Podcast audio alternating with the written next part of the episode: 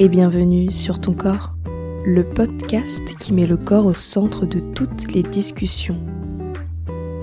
Je t'emmène avec moi à la rencontre de personnes passionnées pour qui le corps est au cœur de leur profession. Mais pas que. Je suis Juliette Dupart et tu écoutes sur ton corps. Dans cet épisode, j'ai le plaisir de recevoir Julie. Julie praticienne en intégration des réflexes archaïques. Avec elle, nous allons parler des réflexes archaïques et comment les intégrer à tout âge afin de retrouver ces capacités innées qui parfois n'ont pas pu se développer, de bienveillance en prenant les choses telles qu'elles sont aujourd'hui et sans culpabilité, mais surtout du jour où son corps lui a dit stop en se figeant et des synchronicités qui l'ont amené sur le chemin de la connaissance du corps. Bonne écoute. Bonjour Julie. Ça fait déjà euh, quelques minutes qu'on est en train de discuter. Je suis très contente de te recevoir sur le podcast et je te remercie d'avoir accepté pour, euh, pour venir un petit peu nous raconter ton histoire et, ce que tu fais. Tu vas nous expliquer tout ça, mais en tout cas, euh, je ne connaissais absolument pas bah, ce que tu fais en fait. Je n'avais, j'avais jamais entendu parler de tout ça, donc j'ai beaucoup de questions à te poser. je vais te laisser te présenter en, en quelques phrases. Vas-y. Bonjour et merci euh, Juliette d'être venue euh, jusqu'à moi et de laisser euh, l'opportunité aux auditeurs de découvrir cette approche. Donc moi je m'appelle Julie, j'ai 45 ans, je suis un peu une touche à tout. Comment je pourrais me décrire? Succinctement ça va être difficile. Aujourd'hui, je suis, suis praticienne d'intégration de réflexes archaïques. J'ai un parcours de vie euh, à différentes étapes, un chemin de vie, euh, euh j'allais dire particulier, non, puisqu'on a tous nos chemins de vie euh, particuliers, mais avec des étapes. Et puis, je suis extrêmement bien entourée par une famille aimante qui me soutient dans toutes mes découvertes. Après, je pense qu'il y avoir un petit fil rouge, c'est que j'ai un, un mode de fonctionnement un peu en arborescence, donc je commence à parler, et puis parfois je me perds, donc il faudra pas hésiter à me ramener euh, parmi nous, euh, parce que je peux très rapidement euh, partir et pas du tout me rappeler quelle était la question du démarrage, donc faut pas hésiter à me à me rappeler à me le rappeler ici. Ok, ça marche. Alors je vais commencer avec la première question phare du podcast, et je vais te demander quelle relation tu entretiens avec ton propre corps. Ah, quelle question Merci de la poser. C'est bien de se poser cette question-là. On va dire que j'ai eu des relations euh, différentes avec mon corps. Aujourd'hui, euh, avec euh, beaucoup de plaisir, que je peux dire que je me sens unie avec mon corps. Depuis quelques temps, depuis, on en parlera peut-être, tout un travail et un cheminement, je ne fais qu'un avec mon corps et je, je me sens unie. J'ai plutôt l'impression d'en avoir une tête qui pensait beaucoup, qui agissait beaucoup et puis peut-être un corps que je traînais et aujourd'hui euh, je me sens euh, unifiée avec lui et c'est assez formidable. Ah ouais, c'est chouette.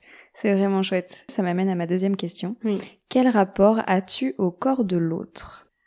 Pareillement, ça évolue avec le temps. Aujourd'hui, j'ai 45 ans. Le rapport avec le corps de l'autre euh, a changé au fil des âges. Aujourd'hui, euh, j'accompagne des personnes avec le toucher. Et au tout début de cet accompagnement, on se rend compte qu'on a euh, des appréhensions, des peurs qui peuvent être mis en place en touchant le corps de l'autre ou juste en l'observant. Donc ça évolue. C'est très révélateur de soi. Euh, le corps, c'est notre protection, notre enveloppe. Euh, être en contact avec le corps de l'autre, c'est les, c'est les révélateurs de, de, mes propres découvertes et euh, ou portes que je vais devoir ouvrir pour travailler. Super. Et, euh, et du coup, je vais te demander un petit peu quel est ton parcours de vie. Donc d'où tu pars et comment tu en es arrivé là? Alors, euh, d'où je pars? Je pars d'Avignon, je suis née pas très loin dans le sud, euh, dans un foyer euh, extrêmement euh, choyé et très aimant. Et puis, euh, puis un parcours de vie, euh, on va dire classique, en tout cas dans le milieu dans lequel moi j'ai évolué, des études supérieures, un job, un mari, des enfants, une maison. Passionnée par mon travail, dont une partie que j'ai faite à Paris, où je m'occupais notamment de projets, d'organisation, de conduite du changement. Et puis un jour, on va dire, tout a basculé mon corps m'a dit stop, ça suffit, on arrête. Et c'était la grosse surprise et ça a mis un, vrai frein à tout ce parcours de vie sur lequel il y avait toujours eu des interrogations, des stops, des remises en question. Et là, ça a été euh, un trop plein et un stop. Ce qui m'a conduit par hasard, on parlait de synchronicité, euh, voilà, euh, avec le recul, plusieurs années après, de, de, voir un petit peu tous ces signaux qui étaient sur le chemin et comment j'en suis venue aujourd'hui euh, à accompagner des personnes sur leurs défis en passant par le corps. plein de hasard et de synchronicité, une formation qui me plaisait beaucoup, la décision de me mettre à la danse sur le sur le tard, des sortes de panneaux lumineux sur le chemin, une formation où on parle des réflexes archaïques et où je me lève et je me dis mais comment c'est possible que personne ne sache? Et puis quelques mois plus tard, quelques années plus tard, euh, décider de partir avec des copines, se former quelques jours pour nos propres enfants, euh, sans trop savoir pourquoi on y allait, mais ça nous avait vraiment interloqué, interpellé. Puis le fait d'être en groupe, on ose plus, on fonce. Et puis euh, je me rappelle très bien, c'était au mois de juillet à Paris, sur quatre jours de formation, découverte extraordinaire. Bon, j'étais vraiment à un effet waouh mais c'est pas possible, je peux pas garder ça pour moi, c'est trop important, il faut le partager aux, enfants, aux adultes hein, pour qu'ils puissent euh, se sentir mieux. Et puis il y avait ce fameux module qui s'appelait faire face à la peur, auquel je m'étais pas inscrite et euh, sur lequel à la fin de la semaine euh, je me suis dit non faut que je le fasse c'est trop important. Et puis ce module était plein. Et depuis euh, plus de six mois le module était complet. Je ne savais pas tout ça puisque c'était la fondatrice de la méthode RMTI qui venait d'Australie former sur ce module expert de, qui s'appelait faire face à la peur. Elle venait former des gens qui avaient déjà plusieurs formations. La veille il y a eu un désistement une personne qui a pas pu venir. Et donc j'ai eu cette place. Et j'ai pu assister à ce fameux module de faire face à la peur que j'ai fait plusieurs fois et où j'ai découvert énormément de choses euh, sur euh, sur mon propre corps encore plus. Voilà. Quand tu racontes euh, voilà les synchronicités, enfin, moi vraiment j'aime tellement ces histoires là, tu vois. Parce que on se dit c'est pas possible que ce soit dû au hasard, c'est vraiment Enfin, vraiment, c'est bah, c'est juste super beau, quoi. Ouais, c'est très chouette. Et puis ça met en confiance parce qu'aujourd'hui, euh, bah après, bah, il se passe des choses, on quitte son travail, on se lance dans quelque chose où on était avec euh, des machines, des joints, euh, des protocoles, voilà, des choses de la performance. Et puis on est dans l'humain, on est dans la fragilité, on est dans du toucher, on est dans l'individuel, on a monté son cabinet. Parfois on se doute, on a peur, on se questionne. Et puis quand on se rappelle toutes ces synchronicités, on dit bah non, ben c'est c'est là qu'il faut que je sois, je sais pas comment, c'est pas confortable, mais c'est là qu'il faut que je sois et je suis ok. Et euh, c'est très très chouette de voir toutes ces synchronicités, moi j'en vois de plus en plus, et c'est très rassurant, et je pense qu'il faut arriver à les voir, hein. c'est très chouette. Et puis voilà, moi je m'appuie dessus. Je m'appuie dessus quand je doute, en disant bon, euh, quand c'est dur, ou quand je me questionne, euh, je dis bon, franchement, quelle était la probabilité?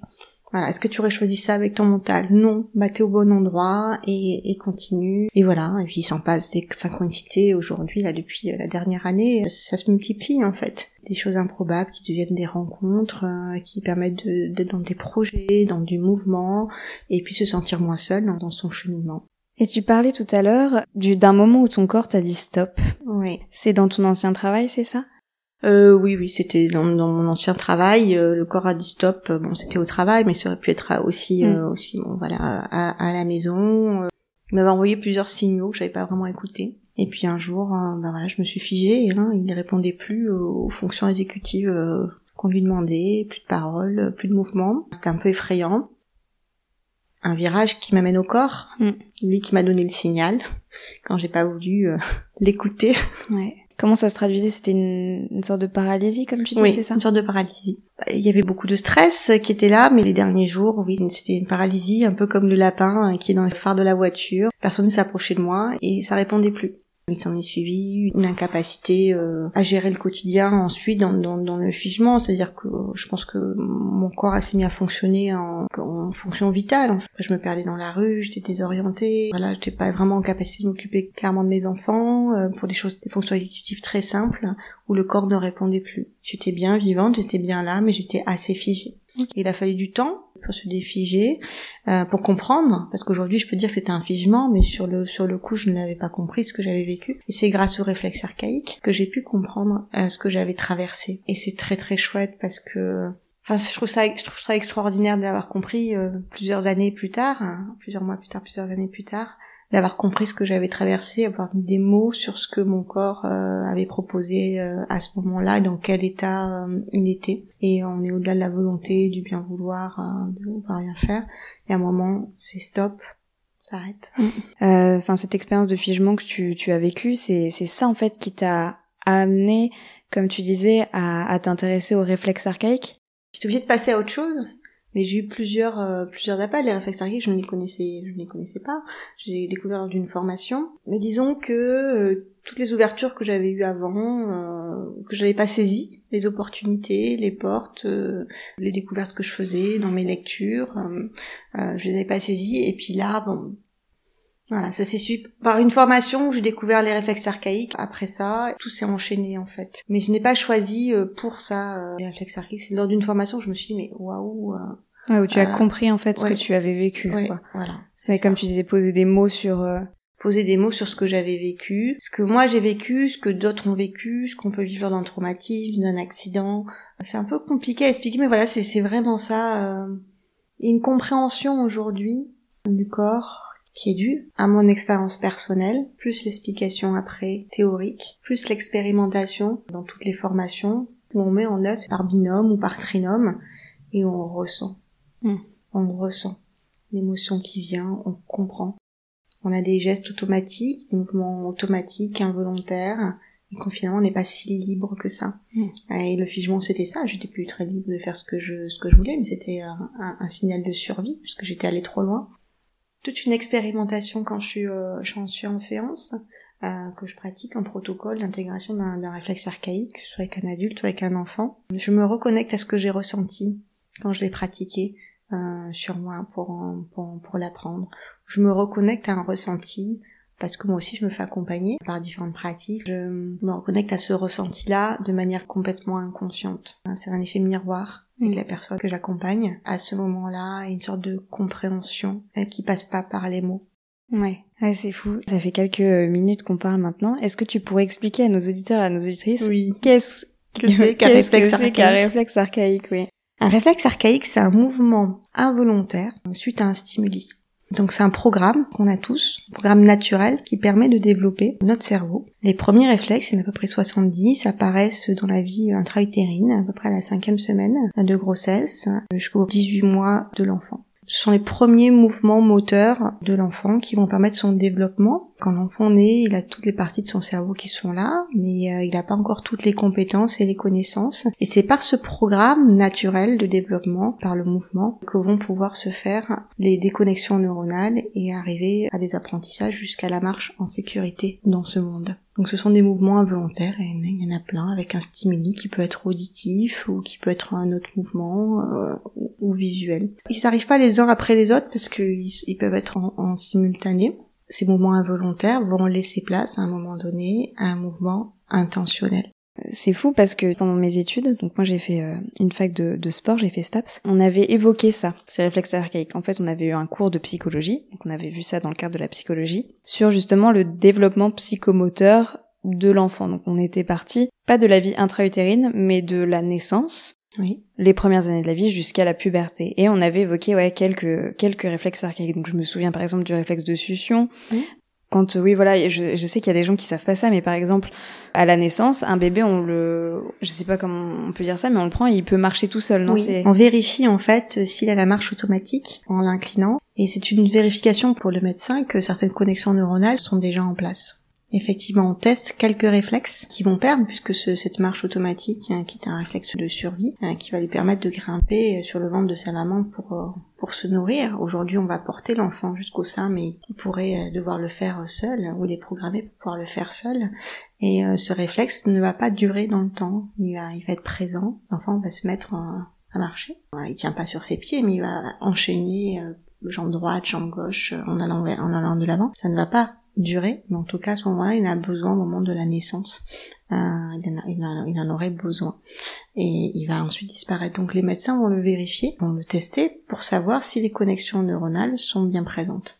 Oui, ça fait partie du développement euh, neurosensorimoteur euh, des enfants et des tout premiers des tout premiers apprentissages pas trop d'informations en fait sur la partie purement médicale, mais en tout cas, ça fait vraiment partie euh, de la vie et des basiques en fait. Ouais. Ça amène à ma question parce qu'on parle de, voilà d'un stade de très très jeune, très très tôt dans la vie, mais du coup, est-ce qu'on peut travailler dessus sur nos réflexes archaïques toute notre vie? Tout à fait. Ça, moi, c'est ça que qui m'impressionne en fait, parce que du coup, c'est ce que toi tu fais. Oui. Alors, quand même, euh, j'accompagne des personnes, on va dire majoritairement 80% ce sont des enfants mhm. euh, et 20% sont des adultes. Mais oui, on peut pas, on peut travailler sur ces réflexes toute notre vie. euh, ces réflexes, ils doivent laisser place normalement dans le développement harmonieux à des mouvements intentionnels. Et puis on va se rendre compte, surtout au niveau scolaire, ce qui va mettre beaucoup en avant des difficultés. Aujourd'hui, on va se rendre compte que les réflexes sont encore présents. Sur les adultes, en tout cas aujourd'hui euh, dans les gens que j'accompagne, euh, c'est moins euh, on n'a pas le réflexe de dire ah bah tiens c'est peut-être dû un réflexe, ah bah tiens je suis figé, ah tiens voilà parce qu'on s'est habitué, parce qu'on est plus sous les feux de la rampe de l'école où on doit être comme ci, comme ça, comme ça, bon bah je suis agitée, j'ai la jambe qui fait tout le temps ça, ou je fais toujours je renverse toujours mes mes, mes affaires, ou j'oublie tout, voilà, on n'y va pas y penser nécessairement parce que des fois c'est pas un problème tout simplement. On peut aussi avoir des réflexes qui sont pas intégrés, que ce soit pas un problème dans nos vies. Avec les adultes, on va plus travailler sur des problématiques euh, émotionnelles que des troubles qui peuvent être euh, cognitifs. D'accord. J'ai un petit peu envie de savoir comment on peut travailler dessus. Déjà, on va faire un petit bilan. Ouais. On va, rencontrer la personne, on va voir quel est son objectif, bien entendu, puisqu'on travaille à la compagne. On va faire un petit bilan pour voir quels sont les réflexes par rapport à son objectif, les difficultés, ce qu'elles peuvent nous apporter en séance.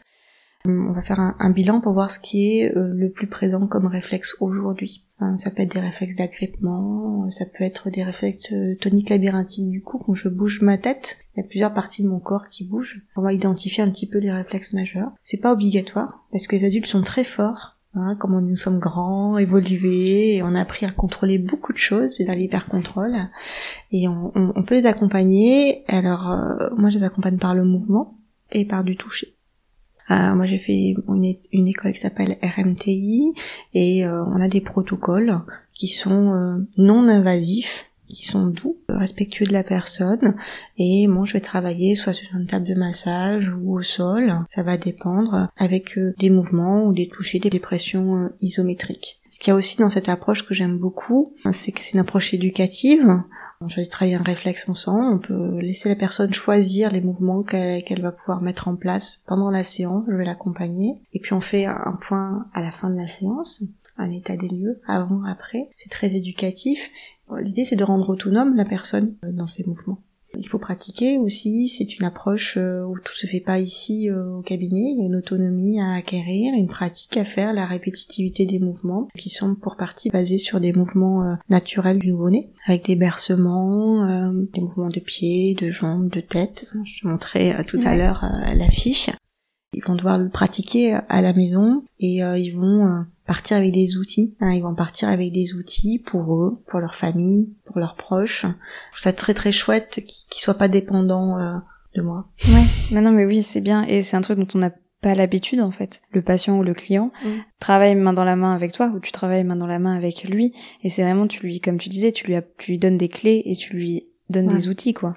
Et ce qui est hyper chouette aussi dans cette approche moi qui me qui me touche beaucoup, c'est que on n'est pas dans une recherche d'intégration pour l'intégration. On cherche pas l'intégration parfaite. Pour moi, ça n'a aucun, aucun sens. Ou d'intégrer tous les réflexes. L'intégration, euh, il y a une problématique avec un seuil. On va dire travailler, je sais pas, essayer que ça aille mieux, réduire ce qu'il y a à réduire pour atteindre un certain niveau de confort qui va convenir. C'est la personne qui décide quand elle arrête parce qu'elle a passé peut-être un palier suffisant et c'est ok. Et puis surtout, je n'apporte rien à la personne. C'est-à-dire qu'elle retrouve ses capacités innées qui n'ont pas pu se développer ou suite à un accident, un traumatisme, quelque chose qui est venu euh, enrayer un petit peu le processus. C'est retrouver ses propres capacités innées, les siennes, mm. uniques. Et je n'apporte rien, en fait. Je vais pouvoir libérer par des protocoles, aider euh, à libérer euh, des mouvements qui sont pas intentionnels et laisser place à ce que la personne est vraiment. Et du coup, toi, ta démarche, c'est est-ce que tu vas aller chercher un petit peu les, les causes de cette inhibition ou euh, tu travailles juste la personne vient et toi tu la prends à partir de ce moment-là pour euh, la faire évoluer je, je vais pas trop m'attarder sur les causes, donc on a un, temps d'échange où on va voir un petit peu ce qui s'est passé dans l'enfance notamment ou suite à un trauma, euh, quels sont les ressentis corporels. Ça permet d'identifier les réflexes qui sont qui ont peut-être réémergé ou qui sont encore trop présents. Ça va va dire enrichir le bilan parce que parfois bah, le bilan surtout sur les adultes, ce que je disais, on ne voit pas nécessairement. On va pas vraiment chercher euh, chercher la cause. On va faire le chemin le chemin inverse. On a tous nos vies, nos histoires, nos interprétations de ce que l'on a vécu, nos traumatismes. Donc je, je vais pas chercher la cause. C'est pas le travail que je fais. On peut avoir des moments donnés, des métaphores, discuter en faisant un lien, mais euh, on va pas chercher la cause. Mhm. Surtout pour des enfants euh, qui vont avoir des problématiques, euh, on va dire scolaires hein, ou des difficultés, ils vont pas au même, à la même vitesse que les autres et pas qui est attendu. Effectivement, on va prendre des informations sur euh, ce qui se passait au moment de la naissance, de la grossesse, une grossesse sous stress. Voilà, ça peut être des sources, mais euh, on peut pas contrôler sa grossesse, on peut pas contrôler son accouchement, etc. Autant euh, on va pouvoir euh, conseiller euh, sur du mouvement libre, euh, sur l'alternance lorsque on allait un enfant, quand on nourrit au biberon, de penser à al- alterner, euh, de le nourrir une fois euh, côté droit et une fois du, du côté gauche pour travailler sur la latéralité. On peut donner quelques conseils euh, aux jeunes parents pour favoriser l'intégration euh, de ces réflexes de manière naturelle pour les nouveau-nés si ça se présente. Mais je ne vais pas chercher la cause. Mais c'est sympa et du coup en fait, surtout que tu travailles beaucoup avec des enfants, donc j'imagine que tu as aussi affaire aux parents. Et, euh, et étant donné que c'est des, bah, c'est des choses qui se développent, euh, comme on le disait, dans le ventre de la mère et dans les premiers stades de la vie. Mm. En fait, le fait de pas chercher la cause, c'est aussi ça permet de ne pas culpabiliser le parent. Exactement ça. Je veux pas rentrer dans, dans, dans cette histoire, enfin il n'a pas de sens, c'est pas que je veux pas rentrer, mais voilà, je ne veux pas culpabiliser les parents en disant ah bah oui mais une naissance comme ça c'est beaucoup mieux qu'une naissance comme ça ou euh, vous auriez dû surtout pas. Ouais. On a tous fait du mieux qu'on pouvait avec ce qu'on était au moment où on était.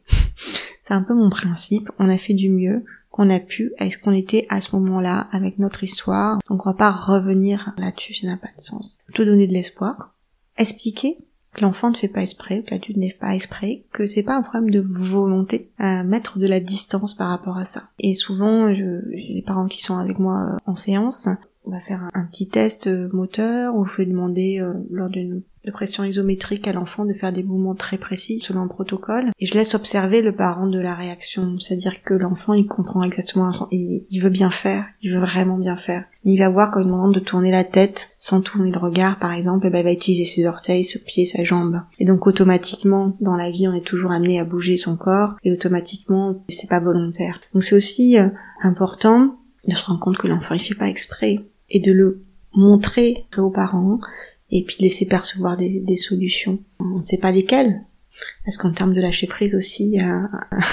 c'est un travail qui est assez euh, assez surprenant et confrontant. C'est-à-dire qu'on on va identifier le, le réflexe majeur, je vais travailler sur un ou deux réflexes en fonction de la problématique, de l'objectif, de ce que j'ai pu observer. Je vais appliquer des protocoles, on va choisir des parties du protocole ensemble avec avec la personne. Et puis après, quand la personne s'en va, je ne sais pas ce qui va se passer. Hmm. Je sais ce que j'ai fait, et je ne sais pas comment ça va évoluer. C'est pas un bouton qu'on appuie et qu'on change une connexion qu'on fait. C'est assez subtil et euh, cette intégration de réflexe va avoir une incidence sur à 360 degrés, mais je ne connais pas l'amplitude, je ne sais pas où, je ne sais pas quoi. Donc c'est toujours la surprise, trois semaines après ou un mois après, quand on, on retrouve euh, la personne dit bah quelles ont été les réussites, euh, qui sont pas visibles, euh, des fois c'est c'est super, des fois c'est moins super, mais on sait pas. Mm. Et voilà, j'étais juste transmis euh, ce que j'ai appris, sans culpabilité, en mettant de la compréhension et de l'écoute. Les, euh, les enfants que tu, tu reçois, étant donné que tu en reçois une majorité, en fait, à quel problème ils sont confrontés? Là, je te pose la question en pensant un petit peu aux, aux personnes qui nous écoutent et qui peuvent avoir des enfants dans leur entourage, que ce Mm. soit des parents, mais pas forcément, hein, qui ont juste des, des enfants dans leur entourage et, euh, et qui peut-être euh, vont reconnaître euh, un, un souci ou un truc comme ça. Donc, quel type, si je peux dire, de problème tu rencontres avec les enfants euh, dans ta démarche? Alors aujourd'hui, avec les personnes que j'accompagne, ça sera, un- on va dire, un spectre un petit peu réducteur à mon sens par rapport à l'étendue de ce que pourrait euh, faire euh, ce travail sur, sur les réflexes. Euh, parce qu'aujourd'hui, ce sont des enfants que j'accompagne avec des troubles de l'endormissement, de séparation, de l'énurésie, des émotions avec beaucoup de colère, euh, ou des enfants qui sont soit dans l'inhibition ou soit dans l'agitation. Les tourbillons là dans la classe, ils font tout tomber, ils énervent tout le monde. euh. Ou alors les enfants qui sont complètement dans la lune et ils sont là, sans vraiment être là. Et puis euh, il y a tout un pan euh, sur euh, les enfants qui sont dyspraxiques, qui ont des difficultés à tenir leur stylo, euh, à faire certaines activités, euh, euh, ou dyslexiques. Voilà un petit peu euh, les gens que j'accompagne actuellement et ça peut aller euh, euh, de 3 ans euh, où voilà on va avoir une approche un petit peu différente parce que c'est quand même un, un petit peu euh, pas avoir les mêmes protocoles pour pour ces enfants-là. On va beaucoup s'appuyer sur le parent à des enfants euh, qui sont plus grands. Et puis il y a un pan aussi au niveau d'adolescence. Euh, euh, là j'accompagne euh, deux jeunes filles qui euh, sur des problématiques, on va dire, de, de motivation. mais cette période où on sait pas trop ce qu'on a, on sent que ça va pas, mais on sait pas trop. Et d'un autre côté, on n'a pas très envie de parler. On rappelle une fille qui m'avait téléphoné en pendant le rendez-vous, elle me dit, bon, on sera pas obligé de parler. Je dis, non, on sera pas obligé de parler. Un petit peu quand même. Euh, voilà, qui sentent qu'il y a quelque chose qui va pas, et puis bah, des parents qui ont entendu parler, qui savent pas trop, euh, et qui viennent là sans, sans trop savoir. Donc on- voilà un petit peu le panel, et puis après j'accompagne quelques adultes en burn-out aussi. Ok. Et, euh, et du coup, je vais revenir un petit peu sur euh, sur donc le comment ça fonctionne, comment ça Mm. marche. Donc, t'as déjà expliqué un petit peu tout ça, mais moi, j'aimerais bien savoir donc comment se passe une séance type. Et tu nous as parlé de certains mouvements, de toucher. Est-ce que tu pourrais donner peut-être des exemples pour imager tout ça? Je commence par la séance type. Ok. Et puis je vais chercher des, des mouvements. Au fur et à mesure, je vais te parler, euh, euh, essayer de prendre une situation. Donc une séance type, bah, tu vois, tu es ici euh, dans le cabinet à Marseille. Donc j'accueille, euh, bien entendu, euh, on a un temps euh, d'échange et d'accueil et de se poser euh, vraiment euh, ici euh, et maintenant euh, ensemble euh, les personnes que j'accompagne. On éloigne la, la séance bilan dont- on a déjà parlé tout à l'heure. Et puis on, va se remettre dans l'objectif que l'on souhaite euh, avoir pour cette séance et l'intention que l'on souhaite donner. Moi, j'ai mis en place, euh, j'utilise un petit outil de, de brain gym euh, qui s'appelle les caps. On va s'ancrer ici euh, et maintenant avec euh, quatre types de mouvements pour se mettre vraiment dans son corps et dans son ressenti. Ensuite, on va aller sur la table.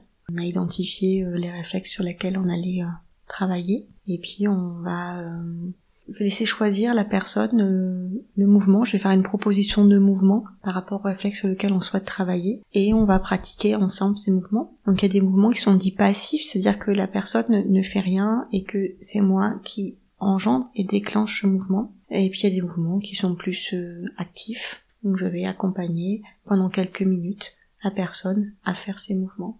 Ensuite, je vais pouvoir compléter avec des protocoles de toucher, de tapotement sur le corps, euh, ou des pressions isométriques sont des pressions d'à peu près 20 grammes sur le corps dans des endroits assez spécifiques en fonction euh, du réflexe que l'on a intégré. Et je vais demander à cette personne d'émettre une résistance légère par rapport au toucher que j'ai fait, en libérant petit à petit. Euh, par exemple, je de bouger la tête sans bouger les yeux et de bouger les jambes en même temps, en libérant petit à petit tous les mouvements autres qui pourraient se, se présenter par exemple un pied qui pourrait aider accompagner une autre jambe, des mains qui pourraient travailler en miroir, euh, aussi des massages sur les mains, sur les pieds, des massages spécifiques. Qu'est-ce que ça peut être comme Tout ce que tu dis là, ça me donne une image plus claire en fait de ce qui se passe. Tu vois, parce que hum, moi, bon, j'ai quand même un, voilà, je, je parle à beaucoup de gens qui font euh, maintenant des professions grâce au podcast euh, où le, le corps est au centre. Mais tu vois, pour les réflexes archaïques, j'en avais tellement jamais entendu parler que j'avais un petit peu du mal en fait à imaginer tout ça et à me dire mais qu'est-ce qui se passe du coup pendant une Oui. séance qu'est-ce qui se passe pendant le cabinet? Parce qu'on n'a aucune représentation quoi Euh, Il se passe euh, du toucher, euh, il se passe de l'écoute, et puis c'est du mouvement et du toucher vraiment en conscience. C'est-à-dire que il m'est arrivé à plusieurs reprises d'avoir une personne allongée sur la table, chance qu'on allait faire, et de me rendre compte au moment de me poser mes mains sur le corps qu'en fait ben ça n'allait pas du tout, enfin que c'était pas vraiment possible. Les pupilles qui se dilatent, euh, la personne qui se met en apnée, qui dit oui oui oui oui pas de souci on le fait. Et puis et puis c'est pas possible le vraiment. coordinant quoi. Le coordinant. Et ça c'est très très très souvent au tout début des séances. Donc on change notre fusil d'épaule et puis on trouve une autre porte d'entrée on trouve une autre porte d'entrée, on a plein d'outils, euh, on peut passer par une tierce un objet, on peut passer par le parent. euh, on ne peut pas euh, pratiquer l'intégration de réflexes archaïques s'il y a du stress. Mm. S'il y a un stress corporel, conscient ou inconscient, parce que bien entendu souvent c'est très très inconscient. Euh, mais ce petit protocole de démarrage que j'ai mis en place, que tu par les cas ou par autre chose, ce temps d'accompagnement au démarrage, permet au moment où on se met sur la table. Moi, j'ai l'habitude de les installer. Euh, j'ai des pauses, faire ressentir le appuis sur la table, sentir le corps. Euh, voilà, je, je, les installe un petit peu en les, en les touchant en fait. On est là, ici et maintenant, soutenu, euh, en sécurité. C'est un temps pour moi qui est incompressible et nécessaire pour être vraiment dans le corps et, et pas trop trop dans, et moins dans le mental. D'accord. Mais en fait, bah, du coup, comme tu disais, tu as des protocoles, mais même si tu as certains protocoles, en fait, tu adaptes vraiment la séance. Il y a énormément d'outils. Mm. Il y a énormément d'outils. Aucune séance ne se ressemble. Mm. Sur un même réflexe archaïque, on ne va pas utiliser nécessairement les mêmes protocoles. On a différents outils. On a du mouvement, on a des massages, on a des pressions isométriques. Euh, on peut compléter. Enfin, il y a plein de choses. Il peut y avoir une respiration. Je peux m'appuyer aussi sur euh, une respiration que je pratique en yoga, par exemple, je n'ai pas non plus euh, enfermé, hein, euh, on est ce que l'on est. J'allais dire, ça vient tout seul en fait. Ça vient un petit peu euh, tout seul. Pour moi, s'il y a quelque chose qui fonctionne pas, on propose autre chose. Et c'est vraiment la personne qu'on accompagne qui choisit, pas ce qu'il sait. Ce qui est plus compliqué, c'est quand il dit oui à tout. Donc là, on va un peu plus aiguiller ses antennes et un petit peu plus, être un peu plus observateur. Et puis si c'est pas aujourd'hui, ça sera la prochaine fois et c'est ok. Si ça doit être plus court, c'est plus court. Et voilà, on ne peut pas euh, apprendre, éduquer sous stress. Oui, c'est ça, c'est fondamental. C'est fondamental. Ok. Je vais te poser la question de la fin. Mmh. Et je vais te demander quels conseils tu donnerais à nos auditrices et à nos auditeurs pour qu'ils puissent se réapproprier leur corps. Ah là là. Quels conseils J'ai le droit d'en donner plusieurs. Ah oui, bien sûr. Avec plaisir. Il y a différentes approches. Il y a une approche euh, personnel, de trouver leur petit truc euh, à eux. je pense à la danse tout de suite parce que ça a été quelque chose euh, qui m'a beaucoup apporté. Et après, c'est des choses, des pratiques personnelles, des petites routines qu'on met en place. Euh, moi, j'aime beaucoup une routine. Alors, c'est, on va dire, je vais être dans le détail, hein, mais tant pis, c'est celle qui me vient là à l'esprit. une petite routine de brosser mon corps avec une petite brosse toute douce, en partant de la, des pieds et puis remonter vers le cœur, puis les bras, des mains jusqu'au cœur, qui me permet de me sentir, moi, à titre personnel, uni, de tout ressentir, euh, tout mon corps, le sentir euh, vivant et uni, et voilà cette sensation euh, d'unification. Et puis surtout, il y a plein de praticiens, il y a plein de méthodes, de techniques, d'approches. Faites-vous accompagner, faites-vous accompagner, allez à la découverte, testez, ça vous correspond, ça vous correspond pas, c'est c'est ok. Mais le corps est vraiment une porte d'entrée pour libérer plein de choses libérer le mental, euh, travailler sur le lâcher prise, euh, lâcher un petit peu euh, ce mental qui nous sert et qu'il faut continuer. Hein. Enfin, c'est pas, y a, y a, c'est pas le corps ou le mental, pas du tout. C'est bien une alliance de tout ça. Et la porte d'entrée du corps, moi je trouve que c'est une très très chouette porte d'entrée et elle est unique, personnelle. Donc euh, aller à la rencontre, hein, écouter les podcasts, euh, à la rencontre d'un magazine, d'un podcast, d'un livre, d'une amie qui vous a dit ah ben j'ai testé ça, c'est super. N'hésitez pas, à tester et faites-vous accompagner. Je trouve qu'on va quand même plus vite. Voilà. Merci à Julie de nous avoir partagé son histoire et sa vision du corps. Et merci à toi de t'être joint à nous pour cette conversation. J'en profite pour te rappeler que ce podcast est une production indépendante et que je fais tout moi-même de A à Z. Alors si tu souhaites me soutenir, partage ce podcast autour de toi et laisse-moi 5 étoiles et un commentaire si ta plateforme d'écoute le permet. Tu peux également me suivre sur Instagram, hâte sur ton corps. À très vite.